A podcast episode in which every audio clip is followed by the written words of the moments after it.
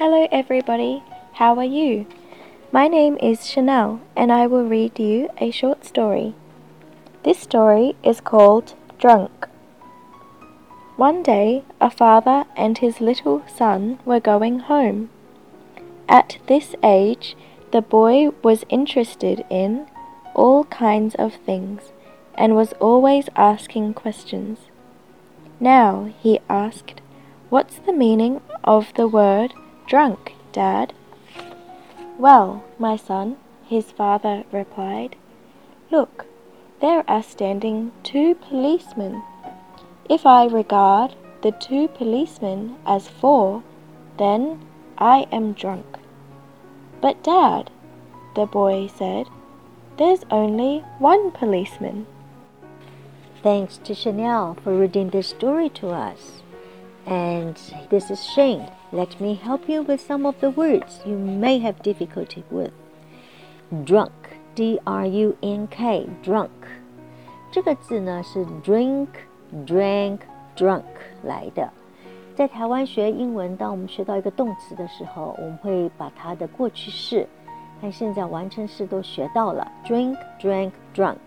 I'm drunk. 喝醉了，我喝醉了。He's drunk. 他喝醉了。一般都是指的是酒精的醉了，drunk。Let's see interest. Interest. I interest. I'm interested in this book.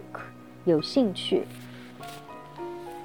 interest 是兴趣的意思。What's the interest rate? Interest 另外还有一个意思是利息。 Interest rate is six percent，那么高啊！利息百分六个点，very high。Interest，所以 interest 有兴趣。也有也有利息的意思。I'm interested in reading，我很喜欢读书。I'm interested in dancing，喜欢跳舞。 Interested in 有兴趣的意思。Asking questions，question 问题。Ask questions 问问题。so this boy is asking his father lots of questions. Uh, reply, R E P L Y, reply, reply，高音在第二段。 呃、uh,，reply, replied, replied，所以过去式是 replied，y 变成 i e d。下面也是 regard, regard。regard，它这个字呢，有我认为，kind regards，在现在在英文我们在写邮件的时候， 以前在写信的时候都是 yours sincerely，yours truly，但是 Internet changed that，现在我们在写邮件都是 kind regards to you，或者是。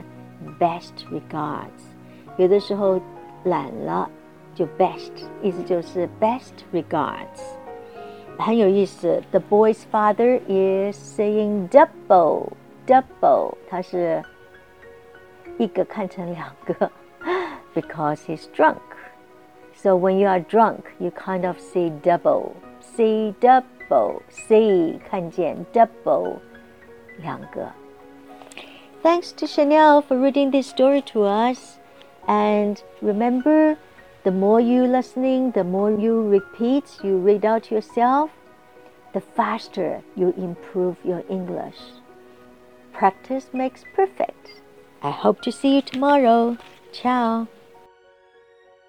更多精彩内容，请大家关注我们的微信公众号，在微信上搜索英语故事课堂就可以啦，每天都会有更新的故事哦。